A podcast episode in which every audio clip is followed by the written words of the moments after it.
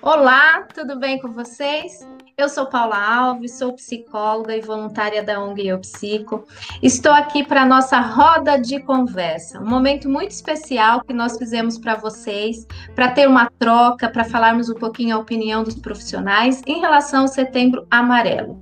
O que eu gostaria de dizer para vocês todo mês de setembro, o Eu Psico desenvolveu atividades voltadas ao Setembro Amarelo.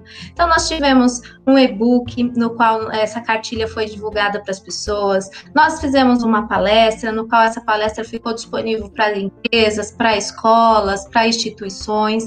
Nós fizemos podcast, então, aquelas pessoas que não conseguiam parar para ver a palestra sobre o Setembro Amarelo, nós fizemos ela em podcast. Nós fizemos lives, então, tivemos uma sequência de de oito lives nessas duas últimas semanas. Acabamos de ter uma agora, recentemente, que foi uma live sobre a, prevenção ao suicídio na adolescência. E para né, fechar com chave de ouro o nosso mês, nós realizamos, vamos realizar essa roda de conversa que iniciou agora. E teve uma participação muito especial. Eu faço parte também de uma outra ONG chamada Amora, no qual eu sou apaixonada. E aí eu entendo que, que através dessa ONG eu aprendi a entender que a arte é um, algo muito complementar para o tratamento das pessoas que têm necessidades aí de olhar para a saúde mental. Não que substitui o tratamento complemento, mas é complementar. E aí eu pedi para um dos nossos atores, nossos professores, né? Ele é, ele é ator, ele é dançarino e publicitário, enfim. Eu pedi para ele desenvolver algo que falasse do Setembro Amarelo, porque qual é a nossa proposta? É sensibilizar as pessoas e sensibilizar ela de várias formas, falando, escrevendo, fazendo palestras, fazendo live, e nós pedimos para ele fazer um vídeo, um monólogo. Foi feito com tanto carinho, foi tão especial que nós resolvemos então dividir com vocês esse monólogo para que vocês assistam conosco esse monólogo. Tem três minutinhos e alguma coisa, que vai falar de uma pessoa que está e, é, sentindo uma série de coisas que nós vamos estar discutindo com vocês, e vai ser aí o pontapé inicial da nossa roda de conversa, tá bom? Que vocês compartilhem, que vocês convidem, entra nas nossas, nas nossas redes, mande o link, que tenham mais pessoas aqui participando e dividindo conosco. Vocês podem mandar perguntas, podem mandar comentários, que à medida do possível, na roda de conversa, a gente vai dividindo com vocês, tá bom? Estará na nossa roda de conversa vai, alguns profissionais do Eu Psico, outros profissionais de fora, e depois eu vou estar apresentando para vocês. Vamos para o vídeo? Deixa eu colocar aqui.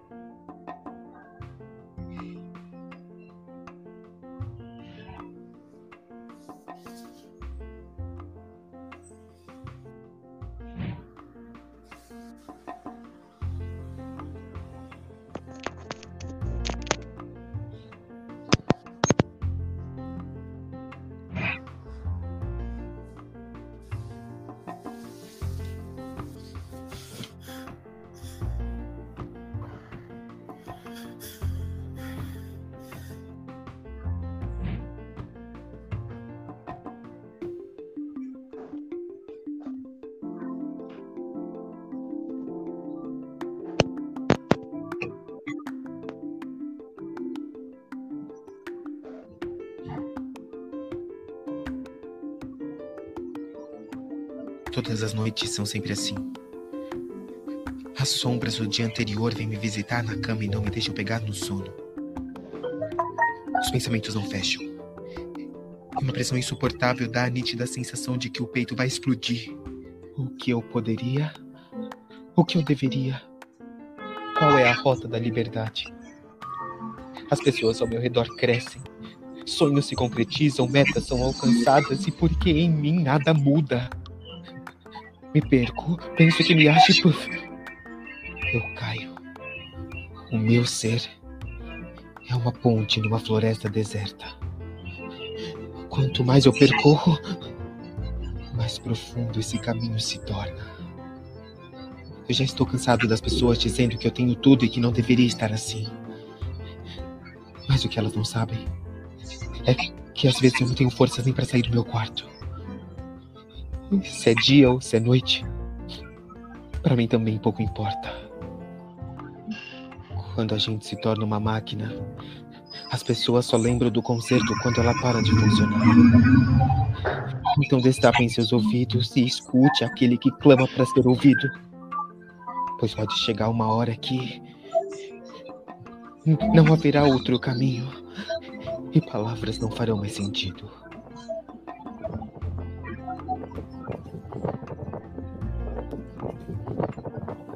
Liberdade cantou. E agora é a hora de voar como um pássaro, levado pelo vento forte, sem destino,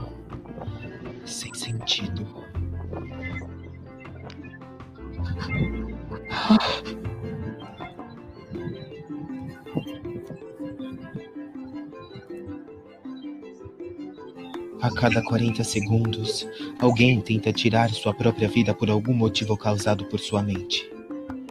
Seja o amor de alguém. Ainda há tempo.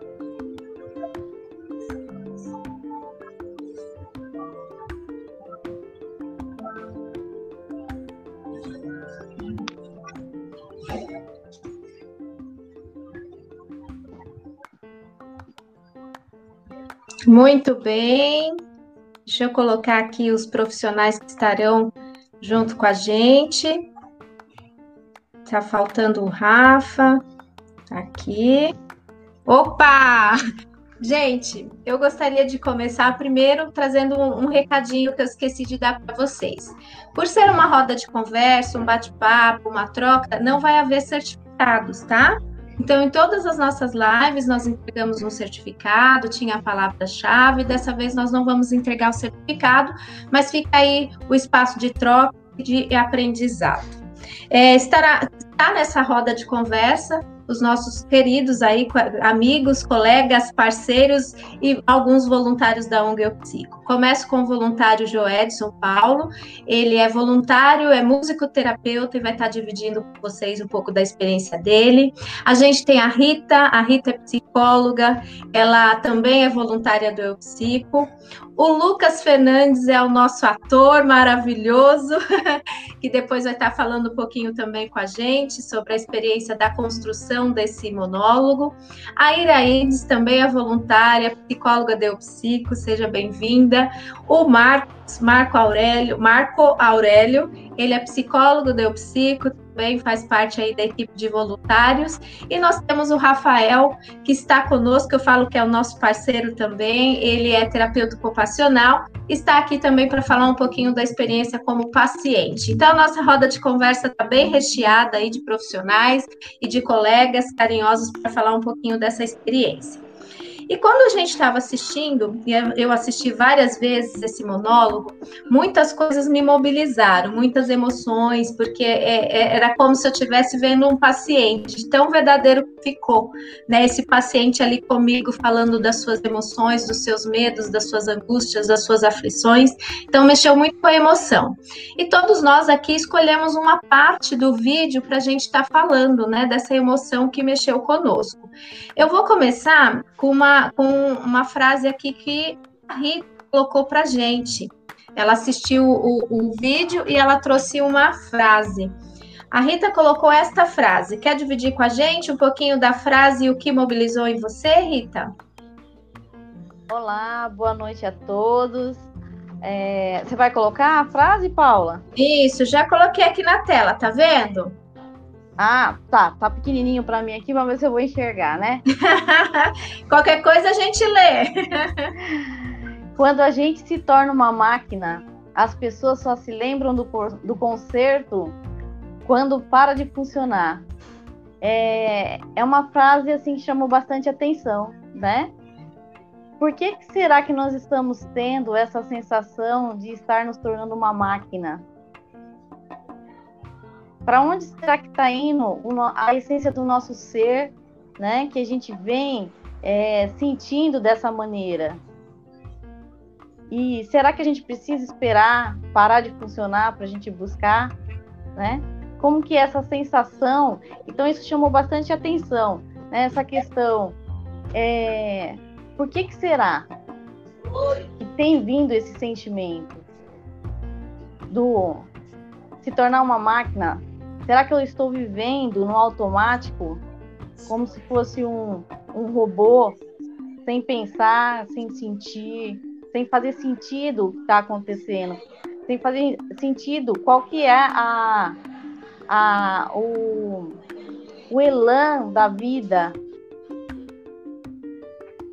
Então foi essa frase para mim ficou bastante marcada, né? E o que está acontecendo com a gente, né? Por que, Isso, que será que nós estamos se tornando uma máquina? E essa reflexão, Rita, eu acho que é bem bacana, porque é, é, muitas vezes é o que nós nos sentimos, porque nós somos cobrados como máquina, né? A gente tem que ser o melhor filho, a gente tem que ser o melhor empresário, a gente tem que ser a melhor mãe, a gente tem que ser o melhor, melhor, melhor, melhor, melhor, melhor. E muitas vezes é deixado de lado aquele olhar que é importante, que é ser humano. O ser humano não precisa estar bem todo dia. O ser humano não precisa responder tudo 100% toda hora, mas é, é, nós vivemos numa realidade que realmente nos, nos tornam máquinas, né? Nos tornam, nos exigem como máquinas. Aí cabe a nós, né, olhar para as nossas emoções e poder não ser uma máquina, poder olhar para nós, entendi, e falar assim: hoje eu não estou afim, né? Hoje eu não consigo responder a, a tantas exigências como está sendo nos cobrado. Mas é, foi um, um, um, trecho que também mexeu bastante comigo. A exigência será, né? dessa sociedade. E será que não é, é, não é esse sentimento, essa exigência que está nos adoecendo a cada dia que está passando? Fica a pergunta, né? Será? O que, que me leva a adoecer? Né, tem uma, eu falo uma, é uma sequência de coisas, mas essa pode ser um, uma, uma, um pilar importante para a gente pensar. É, alguém quer contribuir nessa fala da Rita podemos passar para a próxima? Ah, boa noite, grupo. Eu gostaria de contribuir porque todo esse processo que a Rita trouxe, eu achei muito interessante a reflexão dela e acrescentar que isso tem totalmente a ver com a reitificação, que é um sistema do capitalismo no qual o valor do indivíduo ele é colocado pelo quanto produz. Então o nosso, o, o nosso valor é sermos bem-sucedidos, termos muito dinheiro e nos é cobrado a cada momento mais. Até no vídeo tem uma parte que ele fala: eu vejo todo mundo se dando bem, todo mundo progredindo. Então são pressões externas que tornam-se internas de acordo com o ambiente e que nos é cobrado a cada vez mais na sociedade contemporânea. E é interessante que você traz, Ira, porque a gente, a gente passa a se comparar o tempo todo, né? É, nas redes sociais, se as minhas fotos são as mais bonitas, se o meu colega tem um carro melhor que o meu, se eu estou com o corpo dentro da ditadura da beleza que, é, que, que me é imposta. Então, o quanto realmente esse, esse, esse movimento exigido da gente faz com que a gente se exija o tempo todo e se cobre o tempo todo. Acho que isso é bem pertinente para a gente pensar. E vocês que estão aí, né? Vocês que estão nos assistindo, como que tá? Tá, tá se vendo como máquina? Estão se cobrando, se exigindo padrões que talvez não estejam ao alcance? Como que fica a nossa saúde mental frente a tantas cobranças? Eu acho que é uma pergunta fundamental para a gente fazer. Alguém mais quer contribuir nesse assunto, nesse aspecto? Podemos passar então para uma outra, uma outra contribuição que foi da Ira. A Iraides, ela colocou uma frase que chamou bastante atenção para ela e eu gostaria que ela dividisse com a gente. Você consegue ler, Iraides? Consigo. É, a frase que eu vou comentar é a frase: a, liberdade cantou, agora é a hora de voar, como um pássaro levado pelo vento forte e sem destino, sem sentido. Essa frase ela me chamou bastante a atenção, grupo, pelo contexto poético. Então ela me fez assim tecer uma crítica de que o, o suicídio ele sempre foi abordado na nossa sociedade, mas sempre teve essa questão de ser glamorizado, desde a época do romantismo, da literatura, que já era tido como mal do século. E a gente estuda todos os autores, Álvaro de Azevedo, Lord Byron, entre outros, que tem essa questão do suicídio muito literal, como acabar com a dor, como se nada tivesse sentido. Então, gostaria de fazer aí uma ligação que isso, na verdade, não é um um poema, o suicídio, eu sei, existem diversos poemas sobre o assunto, mas desconstruindo essa ideia da, glamoura, da glamoralização do suicídio e colocando como um ato humano, porque o suicídio nos é uma questão de saúde pública, que sempre foi trazida essa temática, essa temática através das artes, da literatura, dos filmes, das músicas, e não é um ato de coragem, não é um ato de fraqueza, não é um ato é, mas sim é um ato humano que carrega em si toda a angústia, toda a dor aguda e é preciso abrir um espaço para a gente falar sobre isso, porque quando eu falo, eu trago a dignidade a essa dor e falar é sempre a melhor solução. E as psicopatologias, depressão, ansiedade, têm cura. Então vocês não estão sozinhos, busquem ajuda. Nós temos aí o CVV, que é o telefone 188, que é 24 horas. Na cidade de Carapicuíba nós temos os CAPs, temos o Eu Psico, temos ainda é, nas faculdades no estado de São Paulo que oferecem atendimento, temos o CEP, então trabalhamos em rede ninguém está sozinho, busque ajuda porque tem cura a questão da ideação suicida.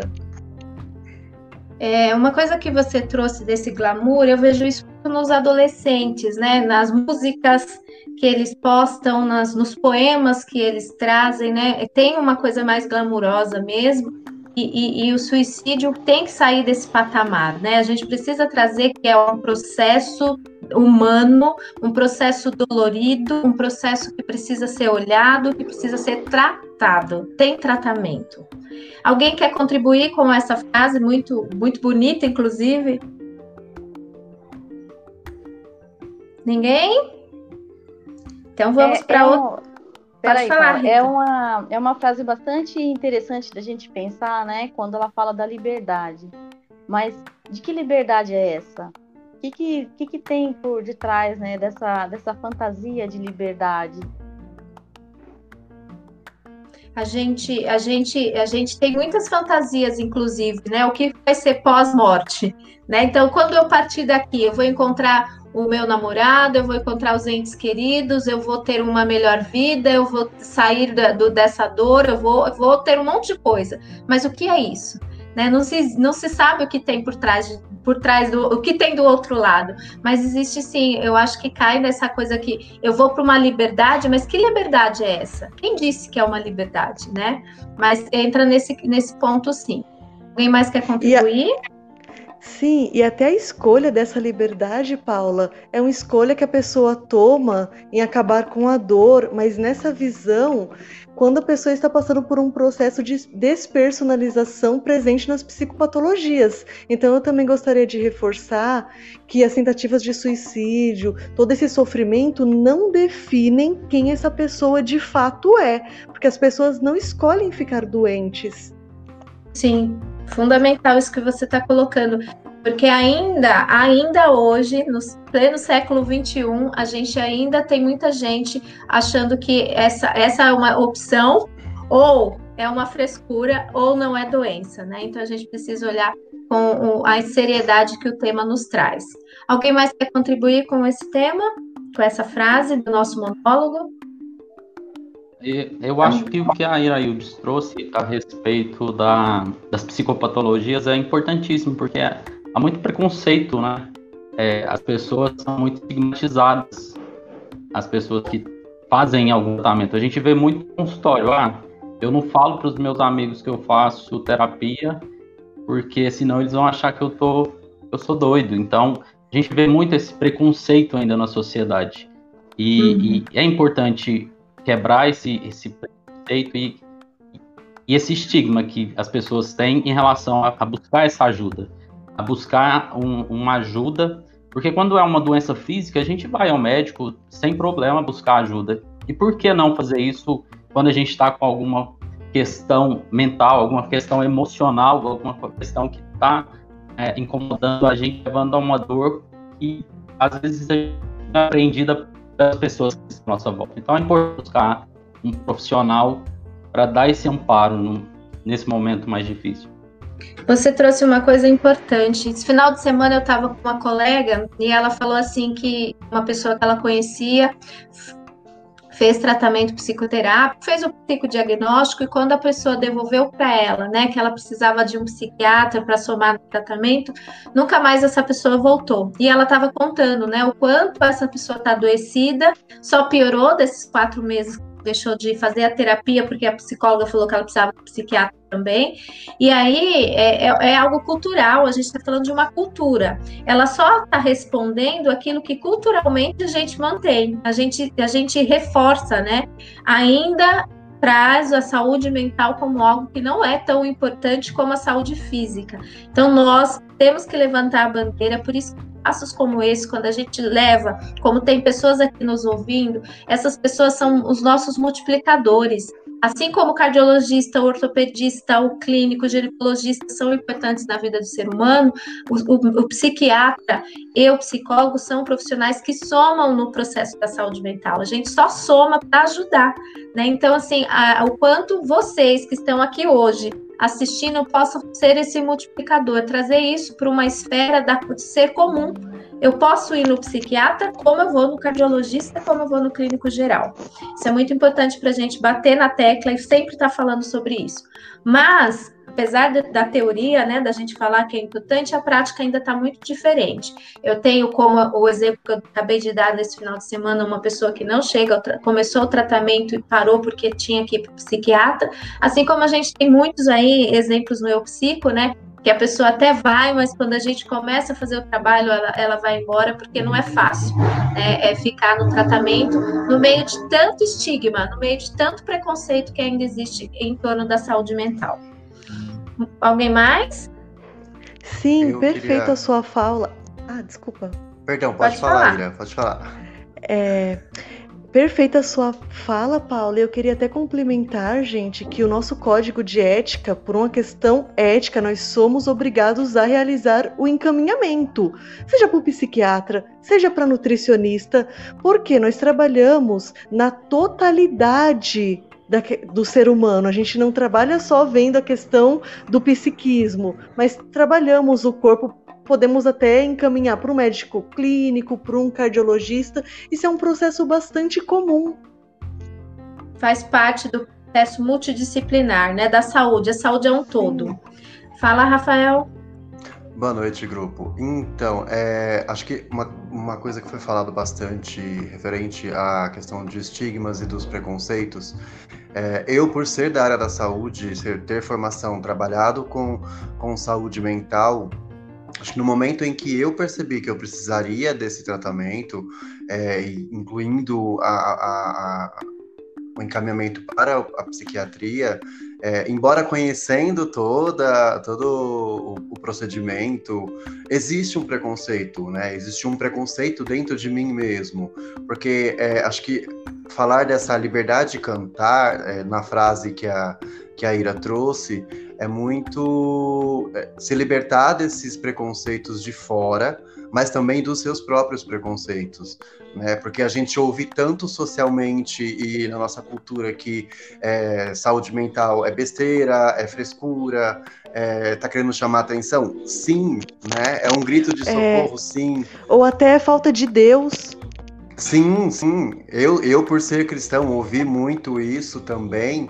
E, e na verdade, é, você cria todos esses preconceitos que estão fora de você, dentro de você mesmo. Né? Então, quando eu me deparei também com, com a necessidade de, de, de entrar com a parte medicamentosa e psiquiátrica, eu também dei uma bugada, falei, não, pera, é, Agora não tem necessidade. Não. É, não, não tem necessidade, eu tô bem. Eu passei bem essa semana, e na verdade não é só por essa semana, né? É por tudo que aconteceu e, por que, e pelo que poderia, pode acontecer, a, a, a, pode, pode vir a acontecer. Então, acho que essa é, essa frase de a liberdade de cantar é, é, é, é se livrar tanto dos preconceitos de fora quanto dos de dentro também. Muito bem. Pode falar, Joedson.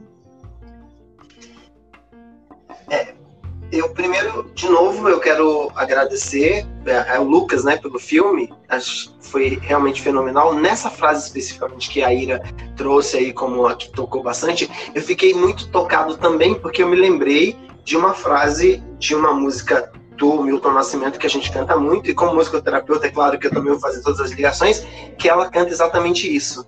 Ei, dor, eu não te escuto mais. Você não me leva a nada. Ei, medo, eu não te escuto mais. Você não me leva a nada. Essa liberdade cantou. É, eu pensei muito nesse momento em que de fato a gente põe o coração para fora para dizer não vou mais ficar preso aos meus medos, às minhas dores, vou profundamente buscar no autoconhecimento e claro, como a gente está falando aqui, numa busca com terapeutas, com é, profissionais, a melhor situação que eu posso viver na saúde mental. Muito bem, muito bem. Ótima música, viu, cantor? Muito legal. Eu, a, a, arte, como eu disse no início da nossa, da nossa conversa, a arte ela é, ela é complementar o tratamento da musicoterapia, soma com da psicologia, soma com da psiquiatria. Não existe o que é melhor, né? Existe o que é importante para ajudar a pessoa. Então, vamos utilizar de tudo que a gente tem para utilizar e para tratar as pessoas. Sabendo que, no caso da saúde mental, a psiquiatria e a psicologia faz essa parceria e os demais podem sim ser complementares ao, ao, tratamento. A gente tem uma frase que foi o Marcos, o Marco que escolheu, e eu achei também, aliás, tudo, né? Tudo muito importante para a gente se falar, mas tem bastante coisa para a gente pensar aqui no que o Marco escolheu. Pode falar, Marco? Sim, posso. É, boa noite a todos. É, eu também quero agradecer essa oportunidade, porque é, quando a Paula enviou esse vídeo, eu assisti ele, sim, ele é espetacular. Então ele é uma, mexe com a gente, a gente percebe é, as nuances dentro do consultório. Então é, é imprescindível falar sobre isso, né? E a frase que eu escolhi é: meu ser é uma ponte em uma floresta deserta. Quanto mais eu percorro, mais profundo esse caminho se torna. E assim, a ponte é um símbolo muito é um símbolo fantástico, né? Porque a ponte ela leva a gente ao outro extremo. Ela leva a gente a, a novos caminhos e, no, a, e a novos horizontes. E assim, então é, o que chama atenção é esse percorrer esse caminho é, deserto, sozinho, né? E acho que esses eventos, igual eu Psico faz e outras ONGs também fazem, são importantes justamente para isso, para as pessoas perceberem que elas não estão sozinhas, que elas têm com quem contar, que elas podem buscar ajuda, que elas têm profissionais que estão dedicando seu tempo para poder oferecer esse, esse, esse caminhar juntos. Porque a psicoterapia é isso, né? A gente caminha junto, lado a lado, com o nosso cliente. Então, é, essa frase me chamou muita atenção por isso, por essa simbologia da ponte e da floresta deserta. E falar sobre esse tema é importante, é difícil, mas é, é importante porque a gente tem muito também, é, ouve muito, né? Ah, não, não vou falar sobre suicídio porque isso pode levar a pessoa a, a cometer. E não, quanto mais a gente fala, menos é, ocorre porque a pessoa vai buscar ajuda, vai, não vai estar mais sozinho, não vai percorrer esse caminho tão sozinho. Então é importantíssimo. E assim, é, esse caminho é, é, mais profundo esse caminho se torna também é, eu levo muito levei muito também para a minha vida profissional porque é isso quanto mais a gente percorre na vida profissional mais esse caminho é, a gente vê que ele é profundo e mais extenso e mais é interessante de buscar né e quando a gente tem pessoas maravilhosas igual a gente tem aqui hoje para percorrer esse caminho é fantástico. Então, essa é a mensagem. Que buscar alguém para você ir junto nesse caminho. Não fique só. Tem pessoas aqui para poder te acompanhar, atravessar essa ponte e fazer novos caminhos. No processo de adoecimento, né, é, é, tem uma professora que eu, eu gosto muito, que eu fiz a pós com ela, e acompanho, que é a, a Karina Fukumitsu, eu acho que é assim que fala, ela fala de um processo de morrência, né? que o suicídio não acontece num ato, numa situação, num, é um processo. E esse processo de morrência, provavelmente é esse deserto que a gente, que a pessoa caminha sozinha, né? De uma história de vida. E, e quando ela comete, chega à tentativa, foi um gatilho, né? Houve um gatilho que fez com que todo esse processo de morrência que ele ele se concretizasse. E aí, quando o Marcos fala dessa rede, eu só tenho a dizer o quão ela é importante. Porque quando a gente começa a atender um paciente que está em crise, a primeira coisa que a gente pergunta é quem são os pais pais, familiares, colegas, quem é a pessoa que ele gostaria de nos indicar como parceiros, porque a gente vai precisar de parceria. Nós, psicólogos, profissionais da área da saúde mental, a gente não pode achar que sozinho a gente dá conta. Né? A gente não precisa caminhar nesse deserto sozinho, sozinho com o paciente. A gente, se a gente precisar e, e há necessidade muitas vezes, eu vou ter que buscar o supervisor, eu vou ter que buscar o meu colega de trabalho, eu vou ter que buscar o, o psiquiatra, sim. Quantos profissionais acabam não indicando para o psiquiatra? E é, é importante caminhar. Eu vou ter que, eu vou ter que é, pedir socorro da família, pedir para eles ajudarem a olhar se está tomando o remédio direitinho, acompanhar numa consulta. Se não é a família, porque às vezes a família é o gatilho, a gente chama o, o, o familiar, a gente chama um colega, né? Esse final de semana a gente foi, foi mobilizado também por um, por um rapaz que fez triagem essa semana no Eu Psico, e, e aí na triagem a gente já identificou que era um caso de urgência, que não dava para a gente esperar, e aí no outro, a, a, uma moça que fez a triagem já sensível, já me vez de esperar o processo, ela falou não dá para esperar, já estou te passando o caso. A gente pegou o caso e a gente foi acompanhando ele no final de semana porque a gente conseguiu marcar o, o psiquiatra. Mandamos para o CAPRO, para o pronto-socorro, um monte de coisa, mas a pessoa morava sozinha e ela não queria, não queria mais nada, não vou, não quero. E a gente tentando e foi, foi fazendo todo o suporte no final de semana para a gente conseguir trazê-lo na consulta na terça, que foi ontem. E aí, qual é a rede? Se, no, se mora sozinho, se a família não tá com ele, se não tem namorado, se não tem. O que fazer, né? E a gente conseguiu o telefone de uma amiga. E aí, a amiga não mora aqui em Carapicuíba, ele mora em Carapicuíba, a amiga não morava em Carapicuíba, a gente falando com ela o que, que a gente pode fazer, se ela tinha alguma ideia de que a gente podia, podia acessar. E ele foi para o pronto-socorro. Quando voltou do pronto-socorro, falou para a gente que não aguentava mais a vida dele. Quando ele falou, não aguento mais a vida dele, mais desespero deu na gente. Mas a gente tinha que ter pé no chão e fazer alguma coisa. E aí a gente conseguiu com, com que essa amiga chamasse outros amigos aqui de Carapicuíba e chegaram até a casa dele. Quando chegou lá, ele estava com a corda no pescoço. Foi é, que bom que a gente conseguiu, né? É, os amigos acabaram levando ele para casa, ficou com ele em casa final de semana. E no, ontem ele passou em consulta com um dos nosso médico da ONG, Dr. Rubens, e a gente está monitorando aí para ver se a gente consegue o mais rápido possível trazê-lo para o tratamento psicológico. Mas para a gente ver, né, que a rede ela é muito importante. Eu trouxe esse exemplo para dizer o quanto a rede, se eu não tivesse um telefone de uma amiga, se eu não tivesse os amigos que foram lá, né? Então não é só a rede de profissionais, mas a rede de família, de amigos, de pessoas, para que esse deserto não fique tão difícil. A gente conseguiu, não sei se, se, se, se a gente é, fez da melhor forma, mas a gente fez a melhor forma que nós poderíamos fazer naquele momento. E a gente conseguiu trazê-lo ontem para o tratamento. Vamos ver se a gente consegue caminhar lado a lado, mas lembrando que não sozinhos com uma rede de pessoas e de amigos juntos. Alguém quer comentar alguma coisa? Essa também foi a frase que eu escolhi, é, mas eu queria só aqui, juntando com o que o Marco já trouxe e o que você trouxe, Paula, pensar aqui como a similaridade, é, nesse aspecto aqui da língua portuguesa, como se tornam sinônimas essas palavras ponte e rede nesse aspecto, né? Ponte que liga e rede também que interliga as pessoas neste momento da história. Mas eu estava pensando especificamente num, numa outra que, na verdade, é, parece ser um axioma, um contrário da, das palavras que o poeta usou aí, de novo, agradecendo por esse texto lindo do, é, do Lucas. Ele trouxe aqui que é uma, é, é uma ponte em uma floresta deserta.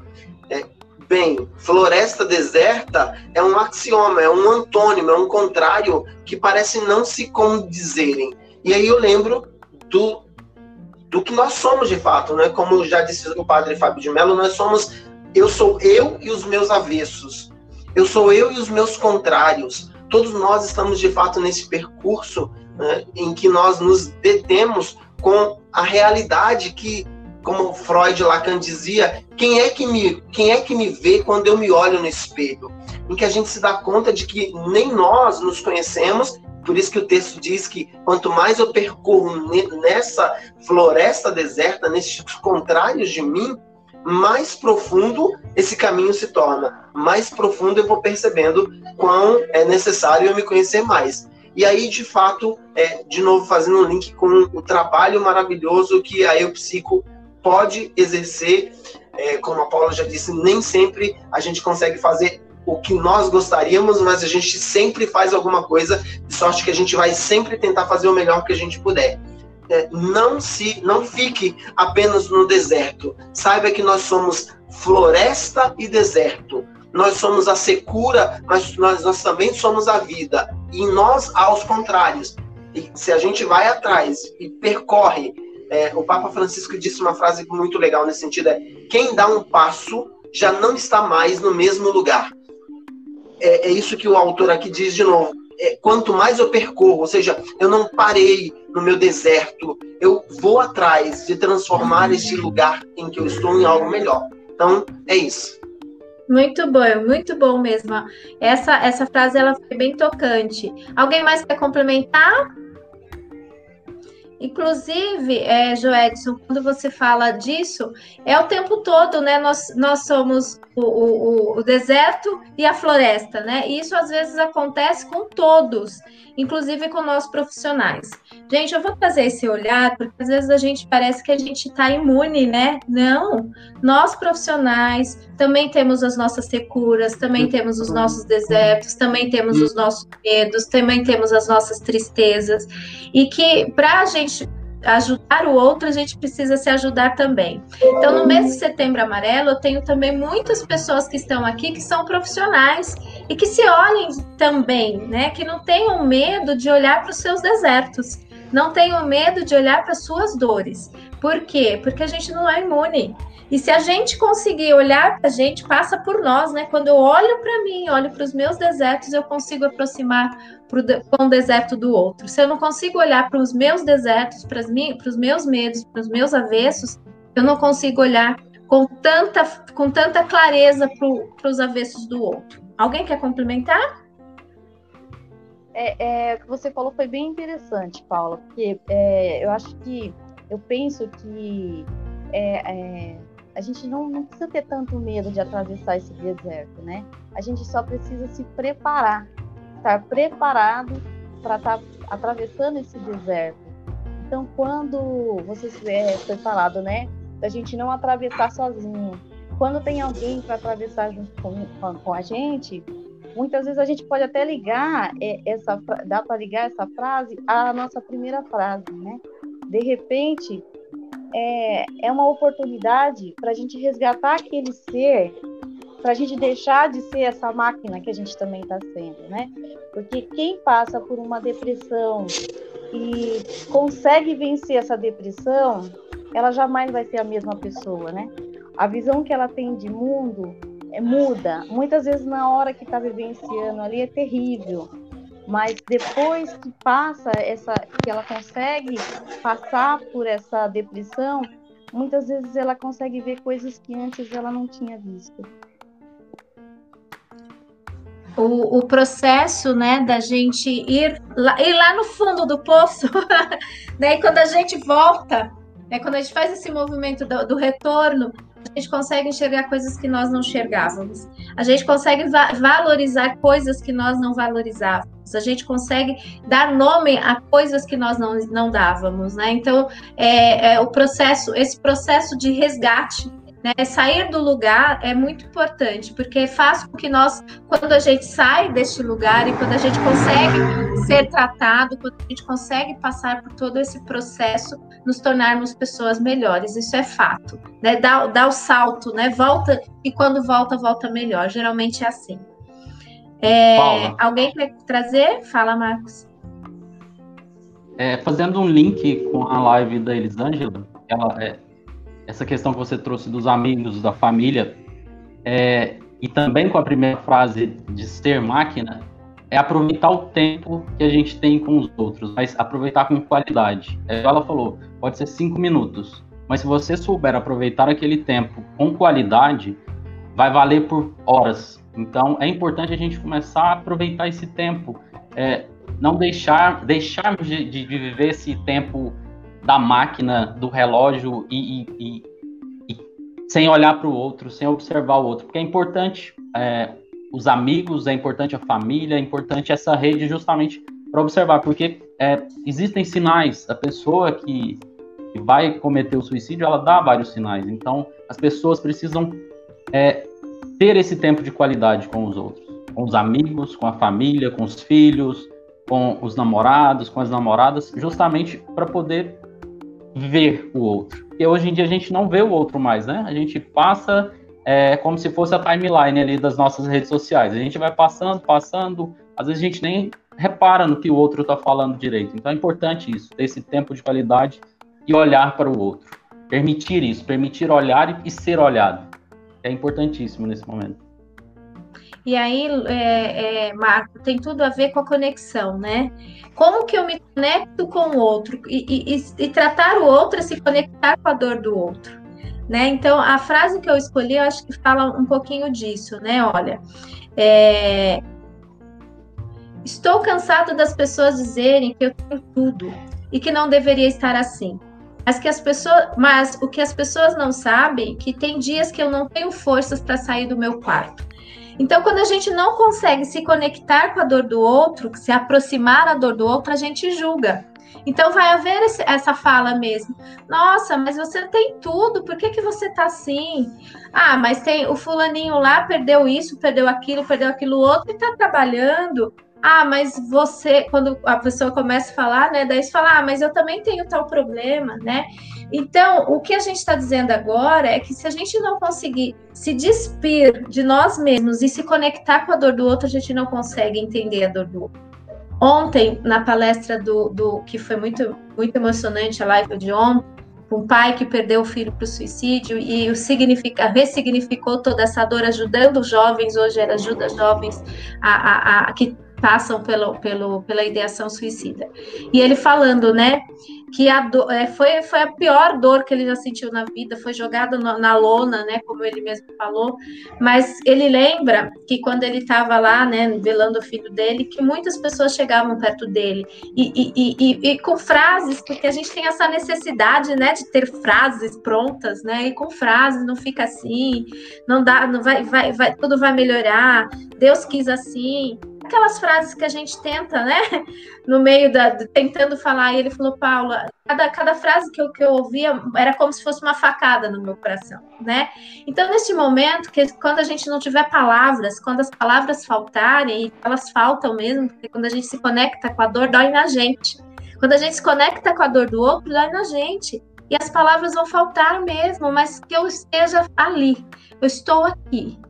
Estou aqui para te ouvir. Estou aqui para oferecer o ombro, para te dar o lencinho, para dar o copo de água. Eu sei que está doendo, mas eu estou aqui. E aí ele falou muito que eu achei muito importante. Não existe dores maiores ou piores, né? Porque colocar, colocaram, fizeram uma pergunta assim, né? Se o luto do, do, do suicídio era pior do que o luto de outra forma de morte. Ele falou que não existe, né? Cada dor, cada pessoa que tem a sua dor é a sua né? E é isso que a gente precisa entender que eu, quando eu coloco essa frase. Se a pessoa está me trazendo a dor, eu não posso falar para ela que ela tem tudo. Né? Você tem tudo, porque você está assim? Você tem pai, você tem mãe, você tem saúde. Não, não posso é a dor dela. Ela pode estar sofrendo porque morreu o cachorrinho, porque morreu o gatinho, porque é, perdeu uma, um, um, um período na, na, na, faculdade, não importa. Como eu disse, o, o, essas falas são só gatilhos, né? Existe um processo por trás da dor do outro. Se eu conseguir me despir, né? Se eu conseguir não ficar tra trazendo frases prontas, né? Tentando, eu entendo, e eu, quando eu coloco isso, eu entendo que é no intuito de ajudar. As pessoas querem ajudar, mas a, o que a gente tem a trazer como profissionais para vocês que são leigos, se aproxime. Não fique longe, porque de longe a gente tem a, a, a chance de julgar, né? Porque eu fico ali de longe tentando entender quem está ali na tela. Opa, eu acho que é o Rafael. Opa, eu acho que é o Lucas.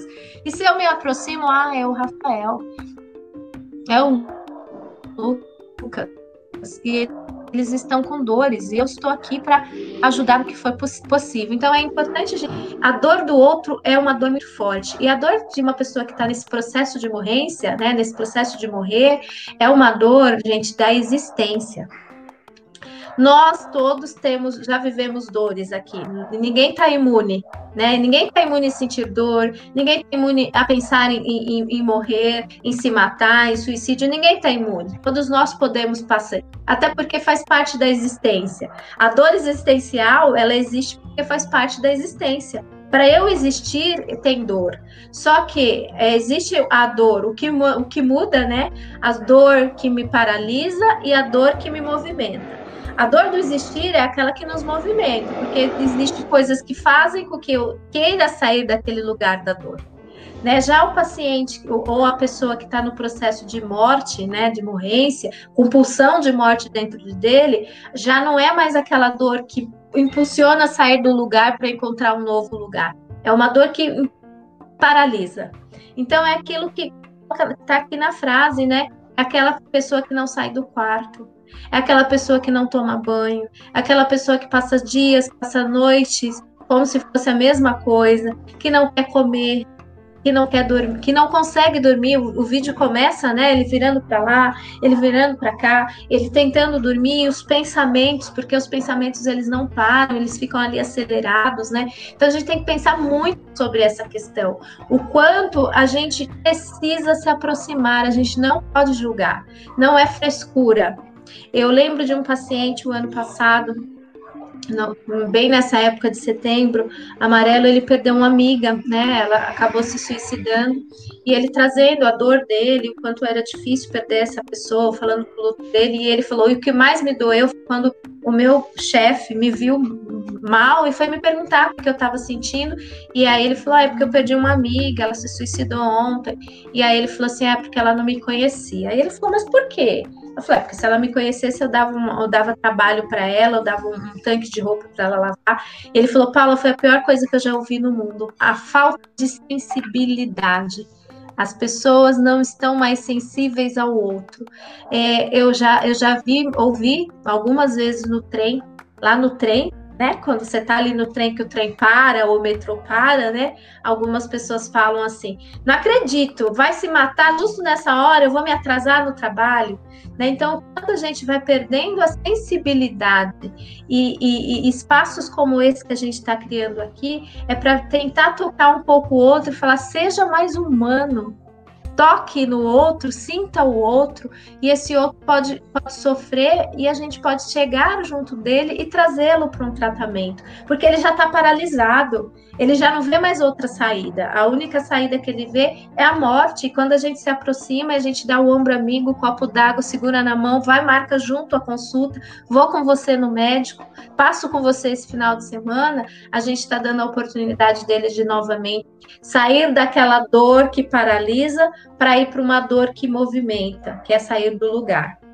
Alguém mais quer complementar essa fala? Eu gostaria. Pode é, falar. Eu gostaria de dizer para todos que estão nos assistindo que cada frase que a gente ouve, é, tanto essa que está no próprio texto que, o, que, que a Paula trouxe, é, de que eu tenho tudo ou que é frescura, cada frase que a gente ouve dói, dói muito. Independente se é uma se é, se é um processo meu ou se é um processo de qualquer outra pessoa, para quem já passou ou para quem passa por isso, direta ou indiretamente, essas frases, essas frases doem e doem demais, porque a gente começa a, a se punir porque a gente acredita que isso é realmente uma frescura, ou porque o problema do outro é maior do que o meu. Tipo, ok, ah, eu só não consigo.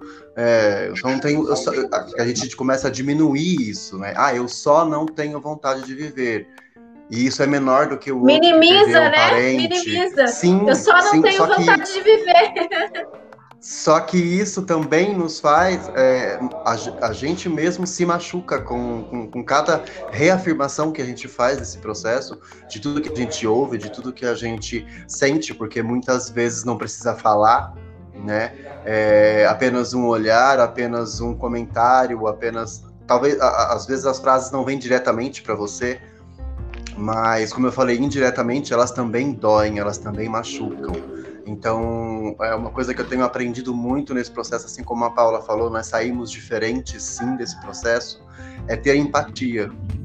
E é o que a gente, e é o que hoje eu busco enxergar nas pessoas. Né? É, é empatia, é olhar para o outro como um ser humano, como alguém cheio de dores, como alguém cheio de problemas, cheio de alegrias, Existem momentos e momentos, mas eu preciso olhar para o outro como uma pessoa e não somente como uma máquina ou como uma pessoa que está ali na minha timeline, na minha rede social, é, é olhar para o outro como um ser humano. Então, eu queria deixar claro que essas frases doem, esses olhares doem, é, esses mimimis doem, porque também acham que é mimimi. Isso tudo dói. Muito bem tá, não, não, não minimiza a dor do outro. A gente não pode minimizar a dor do outro. Não é, não é nada. Gente, é a dor do outro. E quando é a dor do outro, é possível. Alguém mais quer completar? Complementar? Eu aqui. Fale, Lucas. Pode falar. Eu tô aqui, eu tô aqui escutando, né? Eu optei por escutar bastante o que Primeiramente, obrigado pela, pelo convite, pelo convite a trazer a minha arte para esse momento que é tão importante e faz tão sentido para mim, principalmente estar no meio de profissionais e de pessoas que eu que eu adoro, que eu admiro e que realmente fazem um trabalho de diferença na vida das pessoas, né? E eu optei por escutar o que cada um tinha falado, tem para falar, o que cada um foi, aonde cada um foi movido. E é, eu fico feliz por ser coisas que realmente me mexem, que me moveram a fazer essa, essa criação e a selecionar essas frases. É, começando lá da primeira, da primeira seleção, que foi falar sobre a máquina, né, sobre o ser humano como uma máquina. É, uma máquina ela não tem sentimentos. A máquina, se a gente pensar, ela produz é, repetidamente, ela não tem uma nuance e ela não tem um sentido. É exatamente, ela é feita para aquilo, só para aquilo. Né? E, e é, é, é muito triste a gente pensar que uma pessoa consegue se sentir uma máquina que não tem sentimento, que não, que não expressa nada e ser olhada como isso, né? É, eu pensei na, no, no, na temática, no, no, título do, do vídeo, como Rota à Liberdade. É, também foi falado, é, selecionado o, terço, o trecho da liberdade, que, com, é, que trouxe muito a mim essa, essa, essa palavra, liberdade, né? É, eu, é, enquanto ator em criação e, e laboratório para montar um personagem, é, entendi que uma pessoa que tem uma idealização suicida, ela quer uma resposta para alguma coisa, né?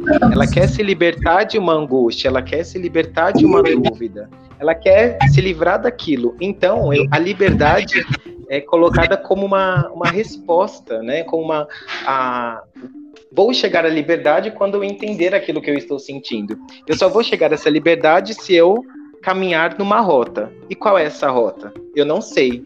É a rota da, da ponte no deserto, na floresta? É a, é a hora de voar por um, prazo, por um pássaro? É, é cheio de, de informações e colocam essa pessoa numa rota onde ela não vai encontrar liberdade. Ela chega num ponto em que não, ela simplesmente não acha outro sentido, não acha outra resposta a não ser acabar com aquilo. Se ela não acha resposta, eu preciso acabar com isso. Né? Então a rota liberdade para mim é eu percorro nesse caminho cheio de coisas, nesse, nesse mundo cheio de informações que eu não consigo é, me encaixar, em que eu não consigo é, me colocar, e eu chego nessa liberdade, que é uma não resposta e um único sentido, que é acabar com aquilo. Eu não tenho uma resposta para um sentimento mal, eu não tenho uma resposta para uma dúvida. Então, já que eu não tenho resposta, eu preciso acabar com isso. Então, a liberdade é até o momento final do vídeo, que é quando ele, é, o personagem efetua o, o momento, né, de, de liberdade, de se jogar para aquilo que ele não sabe, para escutar aquela, aquele canto né, da liberdade. E é muito é, é poético, né? Mas como, como a nossa amiga falou, a gente não deve glamorizar, né? A gente deve humanizar esse momento. Quando a gente humaniza, a gente consegue ter empatia. Quando a gente humaniza, a gente consegue é, olhar com, com, sem julgamentos. Quando a gente humaniza, a gente consegue ajudar, né? E eu também faço parte do espetáculo Ele Parecia Tão Bem, que tem essa temática de depressão e suicídio. O ano passado nós fizemos uma longa temporada trazendo essa temática, inclusive o texto e o personagem é inspirado no personagem que eu faço nesse espetáculo. E na criação do personagem, eu cheguei a, a, a o meu direcionamento em é, dedicar essa história, dedicar essa mensagem não necessariamente para uma pessoa que está com idealização suicida, para uma pessoa que está com depressão, e sim para a pessoa que está ao lado, para a pessoa que não, tá, não está em depressão, que não se reconhece como um, um potencial suicida. Porque aí em, encaixa nesse, nesse último assunto que nós estamos é, escutando aqui, que é olhar o outro, é auxiliar, é estar aberto a olhar o outro. Então, é, esse setembro amarelo, essa movimentação toda que, que a Eu Psico faz e acontece, tá, acontece é, muito de uma forma marketing, mas acontecem muitas coisas com realmente sentido, é, é muito mais para as pessoas que não, não é, pensam em se matar ou não tem uma depressão ou não tem uma, uma, um distúrbio de, de personalidade, não tem dúvidas. É mais para as outras pessoas olharem, saberem diagnosticar, não, mas é, entender os sinais que essas pessoas dão. Porque um suicida, um, uma pessoa com, com idealização suicida, ela nos dá sinais. Ela nos mostra, ela grita o tempo todo, não gritando, ah, eu não, eu quero me matar, eu quero acabar com essa dor mas são sinais de é, alteração de humor, fica muito feliz ou muito triste, ou diz coisas, ou posta coisas, ou nos, ela nos, nos, dá indício. Então, cabe a nós que, teoricamente, temos uma cabeça mais, é, é, mais aberta e mais é, proativa e mais empática com isso, olhar para essa pessoa e falar: estou achando estranho, preciso estar com ela. E cai essa coisa de preciso estar junto, preciso estar ali, não também assustando, mas se mostrando um parceiro, né? Se mostrando um parceiro. Então, é, eu acho que vale amarrar é, e para as pessoas que estão nos assistindo entenderem que nós precisamos olhar esse movimento é, do Setembro Amarelo ou das, é, dessa movimentação para olhar a depressão e o suicídio como uma causa é, é muito mais para quem está em volta, para quem está em convívio e acaba não sabendo. Acho que é para o olhar, acho que é, que é, é a empatia, é o convite à empatia, é o convite a abrir o olhar, né? E é isso que eu tentei trazer nessa, nessa performance e tento trazer na vida também, né? E, veio, e veio muito bem, caiu como luva, né? É, essa sensibilidade. Você trouxe uma coisa que é importante deste olhar. Quantos jovens, vocês que são colegas aí de profissão, sabem que os pais não conseguem este olhar, né? Olhar para a dor do filho, muitas vezes, é olhar para a dor deles, é olhar para o quanto eles estão adoecidos também, né? O quanto eles estão precisando de ajuda também. E aí, o que muitas vezes se torna mais fácil, bem entre aspas, eu me afasto e falo que o que ele tem é frescura, né? Então, assim, não tem muitos olhares. A gente pega muitos adolescentes que falam: não, se eu falar com meu pai ou com minha mãe em casa, eles vão, eles vão ficar bravos. É, eles falam que o que eu tenho é frescura. A gente, nessa pandemia, infelizmente, aumentou muito o, as tentativas de suicídio. E a gente teve no Eu Psico algumas, né? É, tive de uma pessoa, de uma jovem, de uma adolescente, graças a Deus não chegou de vias de fato, mas enfim, tentou. E a gente teve que fazer assim, olha, para conseguir trazer mãe e pai para a gente conseguir conversar. Porque eles falavam que não era, não era, não, não, não, não era frescura, queria chamar atenção, ela tinha tudo. E aí, essas sensibilizações, como você fez e como a gente tenta fazer diariamente, não é só no setembro, mas a gente faz de janeiro a janeiro, é, é fazer com que as pessoas entendam que ver um filho com problema não necessariamente significa que você é, é, o culpado, né? Pode entrar em contato com o filho e ver que ele tem dor, sim, que ele está sofrendo, e que não necessariamente você é o culpado, né? Porque geralmente, para olhar para a dor do filho, eu preciso olhar para minha culpa. Não! Para de achar culpados, né? Eu lembro que, o, o Fernando falou ontem, né? Que perdeu o filho, né? Ele tem, tentando responder todos os porquês. Aí ele falava, mas ele estava no melhor psiquiatra, porque ele tinha uma condição, então pagava um psiquiatra super diferenciado, uma ótima psicóloga, pais presentes, e mesmo assim aconteceu. Né? Então, nessa, nesse universo, tem muita coisa que ainda não se tem resposta. Mas o que a gente sabe tem resposta é o tratamento tem saída. Então, se a gente conseguir levá-los para o tratamento, a gente dá uma oportunidade. Isso não quer dizer que não vai acontecer, como eu trouxe o exemplo aqui é, de, de, de do, do, pai, né? Falar tem, tinha tudo e mesmo assim aconteceu. Mas, pelo menos, a gente tudo. Né? O ruim é quando a gente nem tenta, né? Então é importante a gente se aproximar, sensibilizar as pessoas, e como o Lucas disse, não o que está doente só, mas sensibilizar as pessoas que estão no entorno, pai, mãe, escola, amigos, né? A se aproximar e oferecer, né? Ser essa ponte entre ele e o tratamento tá? Gente, passou uma hora! como foi rápido, como foi gostoso! Para a gente não, não, não, atrasar o que a gente tinha combinado, eu vou passar a palavra para cada um deixar uma mensagem final aí do nosso encontro. É, depois vocês entrem, tiveram vários comentários, várias, gente, várias pessoas reforçando aí no chat as nossas falas gente conseguiu manter um público legal, depois vocês acompanhem, nós não vamos responder as perguntas, mas eu gostaria que cada um deixasse aí uma frase, uma, uma mensagem final para as pessoas que estão nos assistindo, e já de antemão agradeço a todos que estão aí participando conosco. Quem quer começar? Eu, eu quero começar. Pode falar, então. É, eu, eu queria finalizar da, da, com a seguinte fala. Eu fiz uma live semana passada com o padre Lício Vale, lá do, de São Miguel Paulista. Ele conta a história dele, que ele perdeu o pai dele para o suicídio quando ele tinha 13 anos. E fez muito tempo de, de terapia, né? Precisou cuidar dessa ferida, porque surgiu muitas muitas questões, muitos porquês. E depois ele se engajou, né? Ele se engajou. Hoje ele faz parte do, da equipe que estuda a, a, a prevenção do suicídio. E ele, fala, ele teve uma fala muito interessante. Que se as pessoas acham que o outro ele está fazendo o que ele está fazendo para chamar atenção, então isso, a gente precisa parar e realmente dar a atenção, porque essa atenção é um sinal de alerta.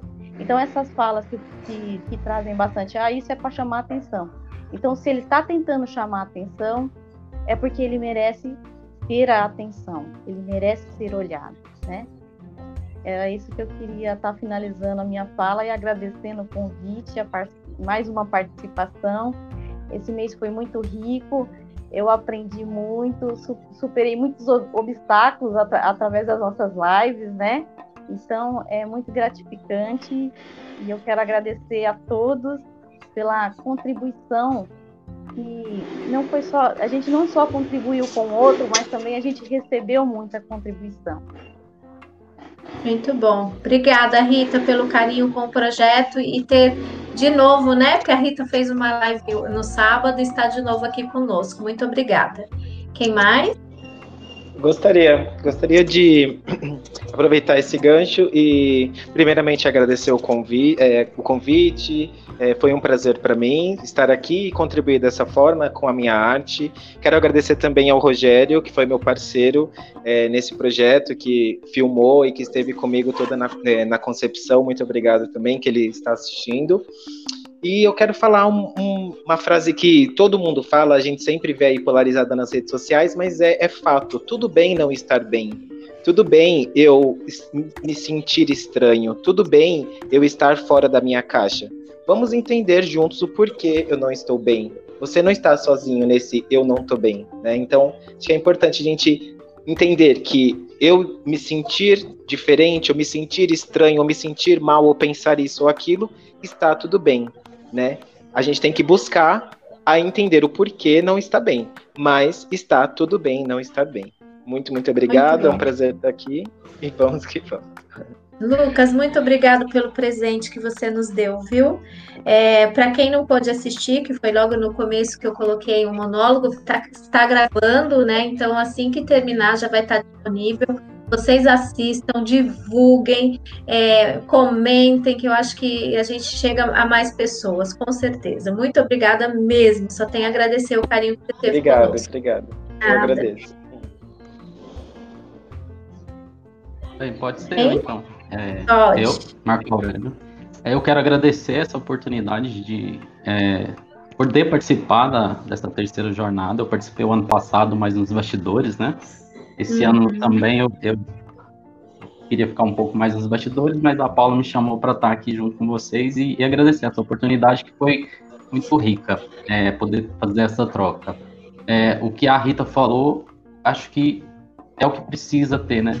É, as pessoas falam, ah, tá chamando atenção. Sim, precisa de atenção. A pessoa precisa de um carinho, precisa de amor, precisa de afeto. Dá atenção para essa pessoa, dá atenção para os seus familiares, para os seus amigos. É, amor é de graça e a gente pode compartilhar. Não, não, faz mal a gente compartilhar amor, né? Eu quero deixar uma dica de uma série que eu assisti esse final de semana, que é, ela se chama Rita. É, ela é, é europeia e na sexta temporada ela traz a temática do suicídio. E aí tem uma personagem que fala, que ela é professora e fala sobre essa dor que ela sentia durante a adolescência e a tentativa que ela teve. Então, é uma, uma série fantástica e, e na sexta temporada eles trazem essa, essa temática. E assim, eu aconselho e, e, e dou essa dica para quem puder assistir, na Netflix, é, assista. É muito legal. Boa dica, vamos assistir.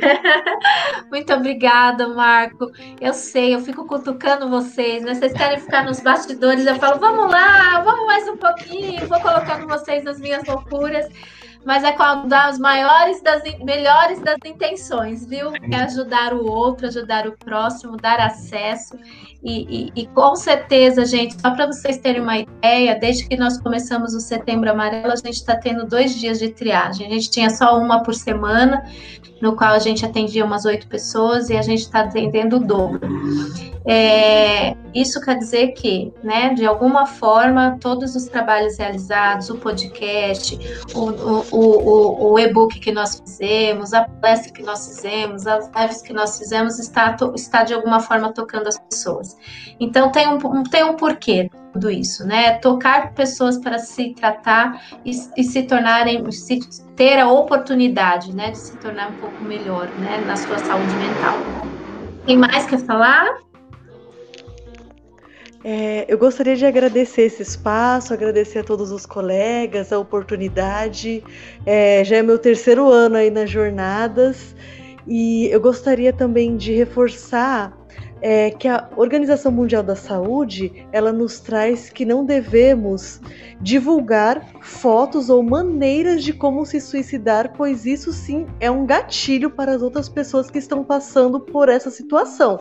Porém, falar sobre o assunto, até complementando a fala do Marco que ele trouxe, falar sobre isso não gera apologia ao suicídio e é necessário falar para trazer dignidade sobre esse sofrimento, porque essa sensação de incompletude é inerente da condição humana. Nós temos aí o Lacan, no Seminário 17, que ele traz muito essa questão.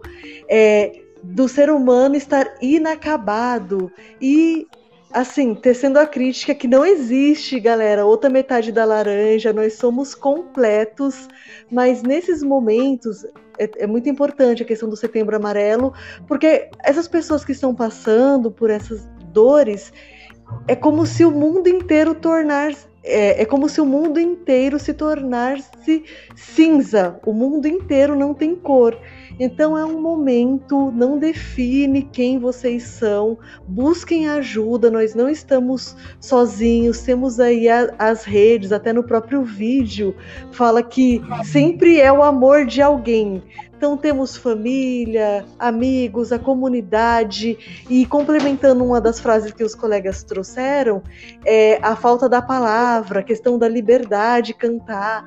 É, talvez nesse momento você que esteja passando por essas dores não saiba ainda nomear com palavras o que está acontecendo, mas busque ajuda para tentar, para tentarmos descobrir, para tentarmos colocar palavras, transformar o luto em verbo, o luto em luta dessas famílias que passaram, que perderam algum ente querido para o suicídio. E eu gostaria também de, de, fechar com uma frase da Karina, que eu tive a oportunidade de assistir algumas palestras dela na USP, que é a questão do extrair, fro, a, extrair flor de pedra. É bem essa a nossa luta. Muito bem, muito bem mesmo. Quem mais? Falta o, o, o Rafa, falta o Joedson. Quem vai falar?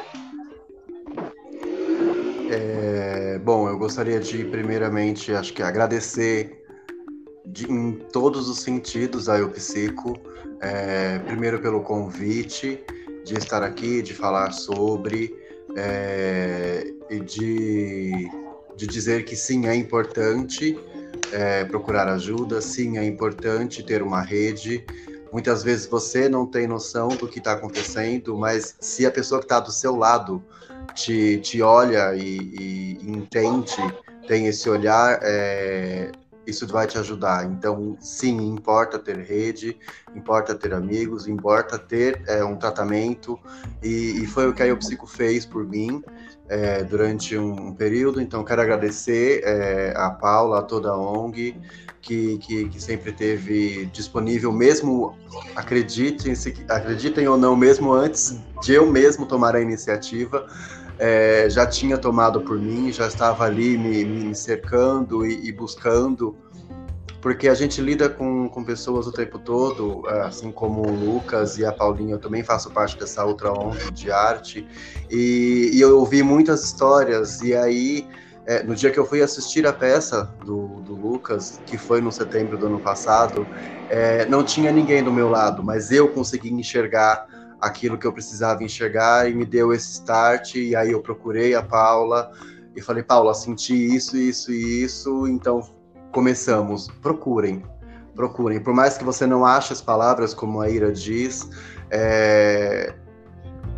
fala o que você conseguir dizer, o que, o, que, o que você conseguir expressar, mas busca. Busca sempre ajuda. Obrigado. Muito bem, muito bom, muito bom te ouvir. Muito obrigada, viu? Obrigada, Ira, obrigada, Rafa. E você, Joelton, uma, uma mensagem final. Eu também quero agradecer muito a Eu Psico, a Paula, por, esse, por essa oportunidade de participar dessa jornada. Eu sempre digo que a Paula tem uma coisa que eu me identifico muito, que é esse dom de olheiro. Aquela pessoa que fica no campo de futebol vendo quem é o jogador que tem muito tem talento e pode se destacar, e ela fez, faz com a gente como ela fez, como o Marco já falou, traz para o jogo, traz para o time sempre e põe a gente para jogar. Então, muito obrigado por também compreender é, e por me convidar, convocar e me dar a oportunidade de aqui na Eu Psico também me dedicar e me doar. É, é uma alegria para mim muito grande. E também agora dar uma palavra final para todo mundo que está assistindo. Eu começo dizendo uma frase de uma coach americana que ela diz, é Byron Kate o nome dela, ela diz, é, não é o seu trabalho gostar de mim, é o meu trabalho. Não é o seu trabalho gostar de mim, é o meu trabalho. Esse é o meu trabalho. Antes de qualquer coisa, se a gente quiser sair de um processo de autodestruição, de é, autoflagelação, de depreci autodepreciação, a gente precisa começar a passar por esse caminho de olhar para nós mesmos e entender que a primeira pessoa que precisa gostar da, é, dela própria é, é, a mesma. Então, se eu quero é, sair desse processo, eu preciso gostar de mim. E esse é o meu grande trabalho. Até penso em Freud quando ele disse é, qual é a sua responsabilidade na desordem da qual você se queixa tem uma música que eu quero indicar a todo mundo, já que o Marco trouxe uma dica. É, a minha dica é uma música de uma cantora nordestina, ela é uma cantora holística pernambucana, o nome dela, dela é Flaira Freire. Ah, aliás, perdão, Flaira Ferro. Nome de baiano, nome de nordestino, nome de muita criatividade. Flaira Ferro. Ela canta uma música muito linda que fala Eu quero me curar de mim e é, é o refrão da música, mas num dos textos ela diz: O ser humano é esquisito, armadilha de si mesmo, fala de amor bonito e aponta o erro alheio. Fiz em mim uma faxina e encontrei no meu umbigo o meu próprio inimigo que adoece na rotina e ela canta: Eu quero me curar de mim, quero me curar de mim, quero me curar de mim. Todos nós estamos nesse processo de cura, cura de nós mesmos. Eu desejo que todo mundo encontre esse caminho e mais uma vez digo, como voluntário da Eu Psico, eu também sou disposto a dar a minha contribuição. Vamos juntos. Enquanto a vida, a esperança. Muito bem. Gente, eu me emociono em, em terminar um, um, um, mês tão bonito como esse, né? Com essa roda de conversa. Foi uma roda muito rica, de muitas reflexões. Nós ficaríamos mais horas aqui. Eu falei para o pessoal: a gente começa falando do, do, do, do, monólogo e depois a gente vai fazendo as perguntas. E aí eu tinha pensado em algumas perguntas que nada, né? Foi, foi tudo. É, tudo o que tinha que ser. Eu falo que as coisas acontecem do jeito que tinha que ser e aconteceu. O Eu Psico encerra então a sua terceira jornada multidisciplinar com o tema prevenção ao suicídio. Encerrar a jornada significa encerrar os, tra os trabalhos, é iniciar outros trabalhos, como eu disse para vocês, mais pessoas nos procuraram, mais pessoas precisando de ajuda. Então, é, estamos regaçando as mangas para novos trabalhos, para ajudar novas pessoas. E, de novo, né, nós falamos do Eu Psico, tá o telefone na tela, quem precisar fazer contato, marcar triagem, falar com a gente, é só entrar em contato. Saúde mental é de janeiro janeiro. Saúde mental importa sim. Muito obrigada, gente. Um beijo a todos vocês. Até a próxima. Até o próximo. beijo. Tchau, tchau.